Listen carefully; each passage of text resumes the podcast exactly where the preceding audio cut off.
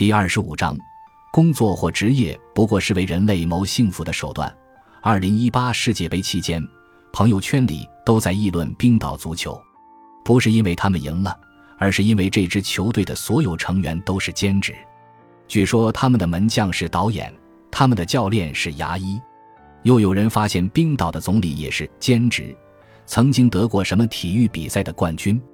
看看我们自己。每天不是在上班的路上，就是在下班的途中，一辈子固定在一个角色里，多么沉闷！就像兰姆说的：“如果你命里注定将一生的黄金岁月及光辉的岁月全部消磨在一个沉闷的写字间的斗室之内，而且这种牢房式的生涯从你壮盛之时一直要拖到白发苍苍的迟暮之年，既无开始，也无还冕之望，那么……”你就能够理解一个退休者的心情。办公桌和坟墓是一样的，区别仅仅在于你坐在办公桌前的时候，只是一件外加的机器。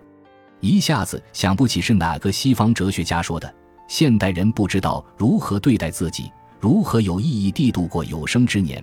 为了摆脱无法忍受的无聊，他被驱使着工作；为了生存，他需要工作，但是在工作中。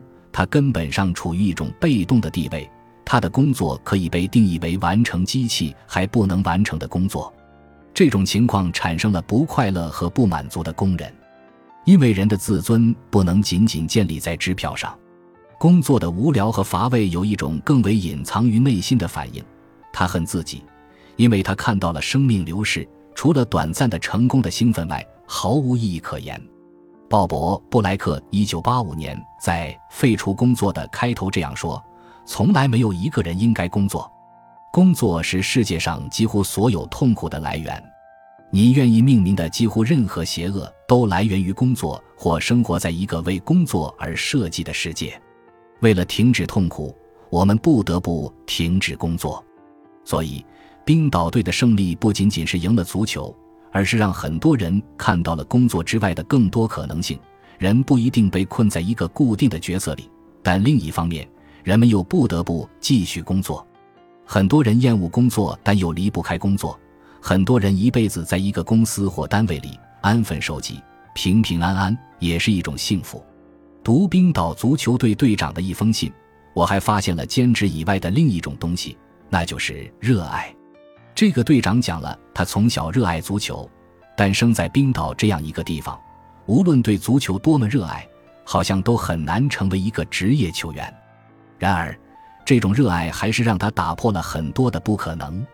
最后，就像我们看到的那样，他们站在了足球的世界舞台上。队长的信让我明白，人生的精彩不在于兼多少职，而在于有多少热爱。如果内心没有一份热爱，兼再多的职，也只是漫无目的的跳槽，跳来跳去，还是在人生的监狱里。如果内心拥有一份热爱，即使一辈子在一个公司，一辈子在做着一种工作，也能让这种工作散发光芒，也能让人生从有限的空间变成无垠的天空。我们之所以在工作中感到压抑，是因为我们把工作当做了被动的谋生手段。如果我们像圣经或佛经里说的，把工作当作自身成长和造福他人的手段，或者像马克思说的，工作或职业不过是为人类谋幸福的手段，那么工作就不再是沉重的负担了。就像汉字“工”的字形，如果带着一份热爱去工作，“工”字就会成为王字。在工作之中，我们要成为自己的王。内心的热爱，也许只是一份理想，也许只是一个小小的爱好，也许只是一种好奇心。也许只是一种坚持，这些微不足道的东西，却赋予了生活无穷的意义和乐趣。如果我们放弃了，生活也就枯萎了。感谢您的收听，喜欢别忘了订阅加关注，主页有更多精彩内容。